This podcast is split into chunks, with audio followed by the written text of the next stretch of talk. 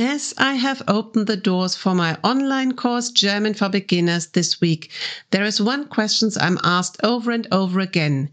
Isn't it incredibly hard for adults to start learning a new language? Even more if it is the first foreign language. So, this is why I decided to make this episode a bit different than the other ones. We are not talking about how things work in German or what phrases you can use, but about whether you should be starting your language learning journey at all. Hallo und willkommen. Hello and welcome to the Uplevel Your German podcast. Ich bin Charlotte, I'm Charlotte, founder of the language school Charlingua and host of this show. My mission is to make your language learning journey as easy as possible. Would you love to start learning a new language? Maybe even German? And are you in doubt whether this is still possible for adults?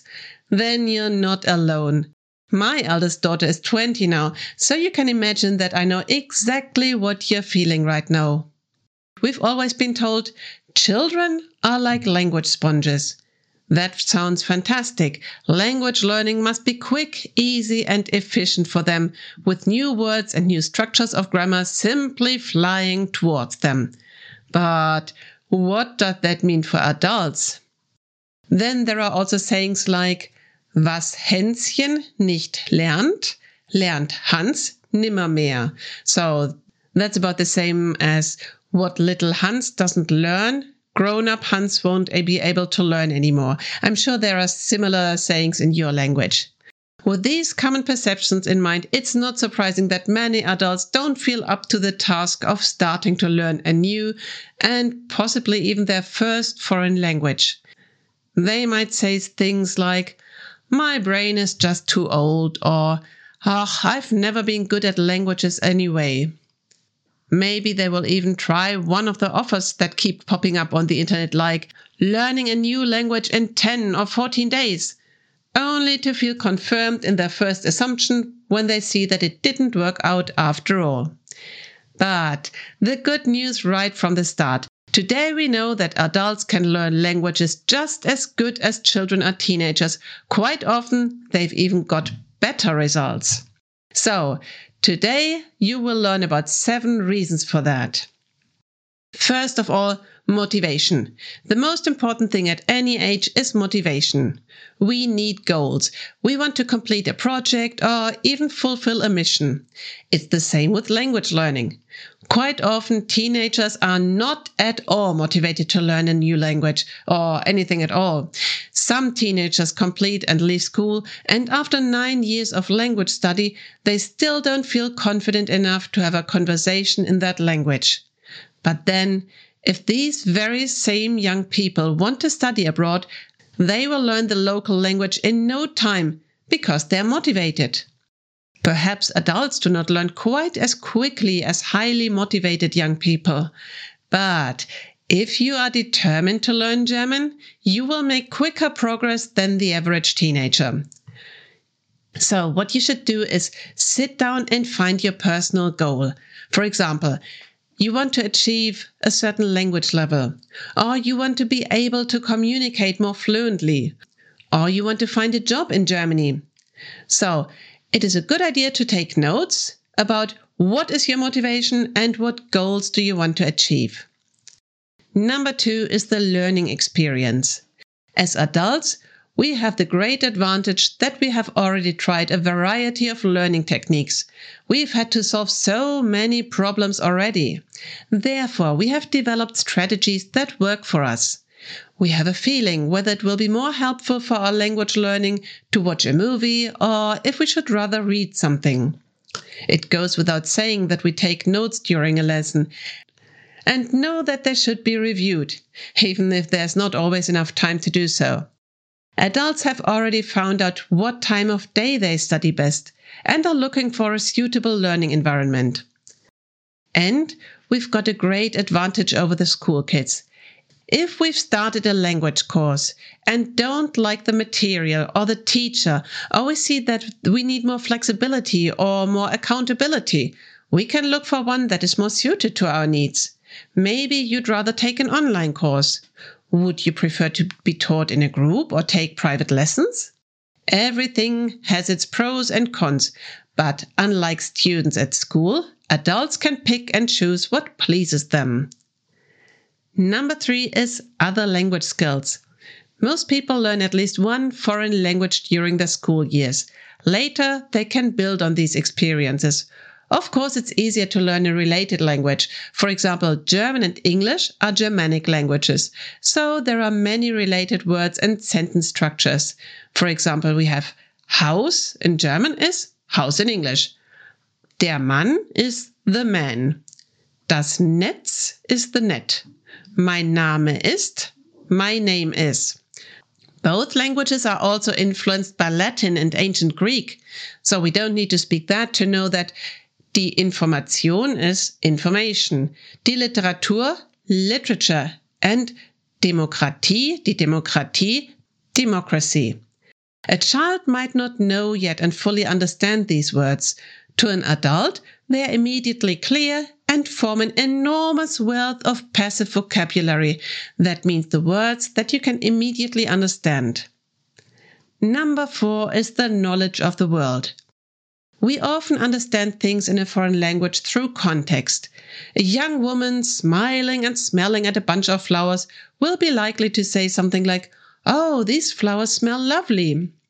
If we open a foreign newspaper and see a text with a current political event and numbers in it, we can guess that it's about elections, a war, the environment, or whatever is just important at that time. Places or historical dates also help us to understand foreign texts, even if we don't know all the words. Children and young people are only just beginning to build up this knowledge. Number five is specialized texts. For the same reason, we can often understand texts from our field of study or work or about topics we are interested in more easily than everyday language. I myself have been to university in Spain for one semester. It was a surprise for me that I found it so much easier to read books about my subject than the daily newspaper. The internet is a great source here. Just try it out and find texts about topics you are interested in. Number six, adults learn in a different way. When children come to a foreign country as immigrants, they will learn the language in no time just by being at school and playing. They adapt by mimicking pronunciation and intonation. Quite often they will sound like a native speaker very quickly. Adults, on the other hand, make better progress at reading and writing. They will transfer skills from their first language and find similarities with a new one.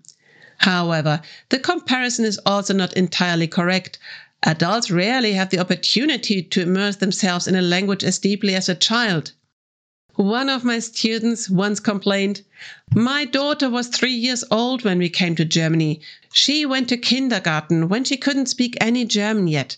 But the teacher spoke slowly to her. She gave her the scissors and repeated several times, Schere, schneiden, so scissors, cut. The other children did the same and taught her new words every day. I often thought that I would also learn German much faster that way.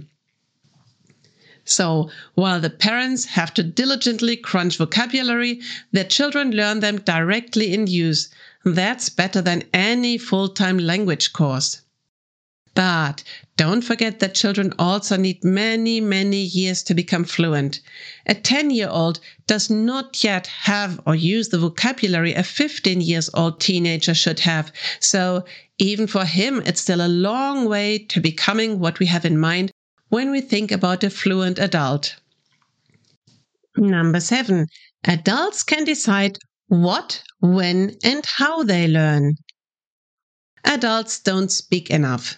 Of course, the study material is also very important, but that's true for children and for adults.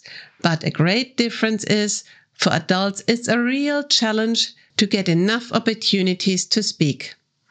While children don't get around speaking at school, at least if they're in a new country and go to school there, or have a good teacher who gets them to speak, many adults find it very hard to find someone to talk to. And even in a language course, there may be a large number of students in that course, or sometimes there are few students who constantly demand the teacher's attention or won't talk at all, so practicing dialogues doesn't really work. But again, fortunately, you're grown up and can look for other opportunities to speak.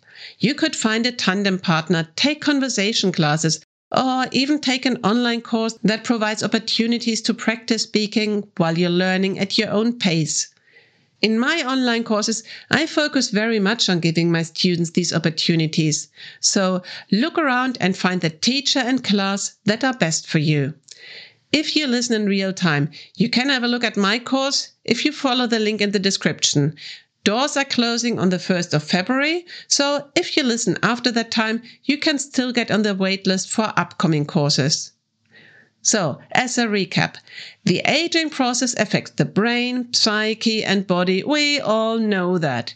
But factors such as motivation, type of input, educational standard, and the number of foreign languages you've already learned are much more important than age when learning a foreign language.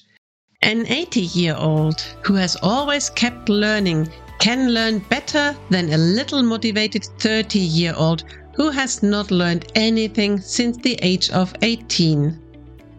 So, bye for now and bis nächste Woche. Dann gibt es eine neue Episode von Uplevel Your German.